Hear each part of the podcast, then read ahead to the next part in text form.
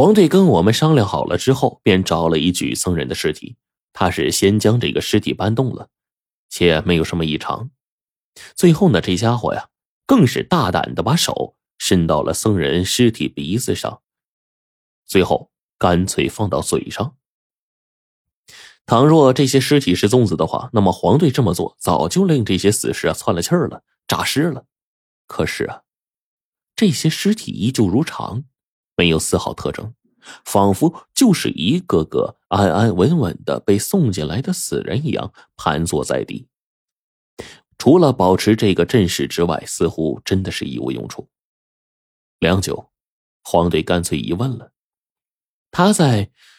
众僧人面前不断的推倒这些僧人尸体，最后重新把这些尸体扶起来，放的东倒西歪，折腾了四五遍，但是怪事还是没发生。这里依旧是平静的，看不出来任何的猫腻儿。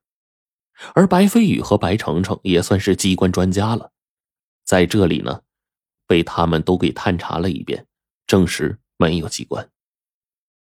哎，这就奇了怪了。你说那个大王什么都不往里往这里布啊？那他们那个女真族费这么大力气搞这个，他们要干嘛呀？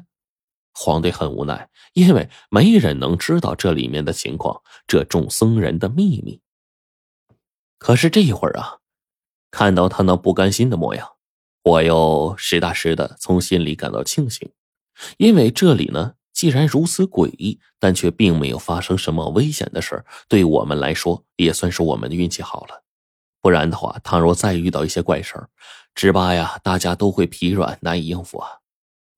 此刻呢，我这个肚子呀，饿的是咕咕叫了，都不清楚自己啊多久没吃过饭了。但是这里面却是连个食物都没有。我们若是真走不出去，迟早会被饿死的。走吧，我们过去看看啊。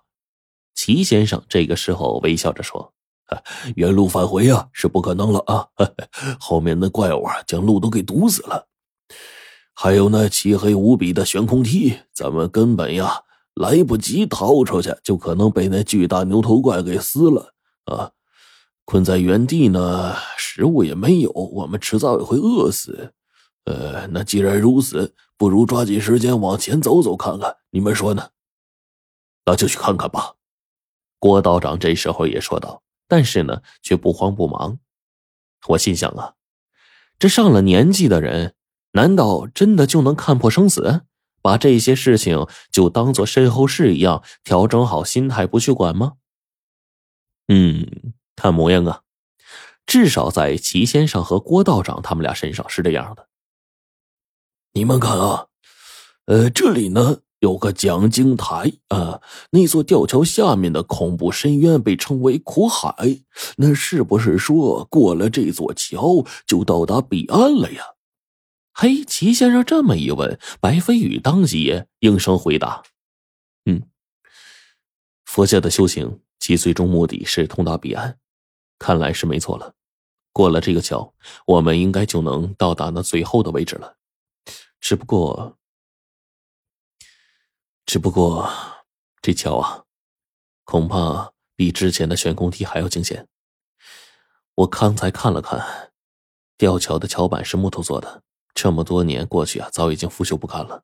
如果要过桥的话，最好抓住绳索，并且大家要疏散开，各自相隔一定的距离再过桥，不然一个位置上人太多，很可能令原本就腐朽的木板重力叠加，最后啊，从桥面上坠落下去。在我听到白飞宇这句话的时候，我这脑子里其实已经有画面了。吊桥原本是木头铺成的，这真的可以想象吗？从大明末年就按照那个大王建造啊，这里开始算起，已经是过了四百年了。再反观这木板，能熬过五十年都不容易，百年之上那绝对如同重铸浮土。更何况呢，现在已经过去了四百年了。可是我也知道，这也只能是拿自己的命去搏了。可是关于木板腐朽这样的事啊，我这种学习期间的差生都能明白。白飞宇这家伙这么聪明，怎么可能会犯这种常识性的错误啊？让我们从这上面过去呢？这难道还不是上去一个掉下去一个，上去俩掉下去一双，非得摔得我们体无完肤、惨叫连连不可吗？可是这个时候，我忽然明白了，白飞宇怎么会做这么不靠谱的事儿呢？他是不是有什么鬼点子在憋着呢？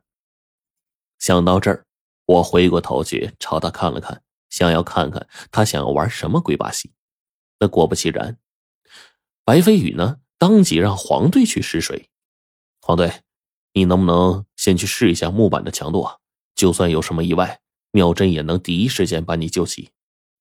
好，黄队也是真听话呀，缓缓走过去，整个身体东倒西歪的，估计呢是身体失衡了，一时间控制不住。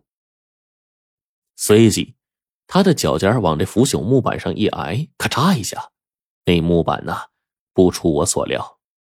早已变成腐朽的粉末了，只剩下一层空壳子。此刻，因为黄队脚尖轻点，当时那几片木板顿时化作粉尘落地。黄队即便是反应再快，可还是晚了一步，眼看着就要掉下去了。我的妈呀！黄队此刻吓了一跳啊！当时石妖先一步把他拖上来了。黄队说：“哎，看来我们是过不去了。”只能困死在这儿啊！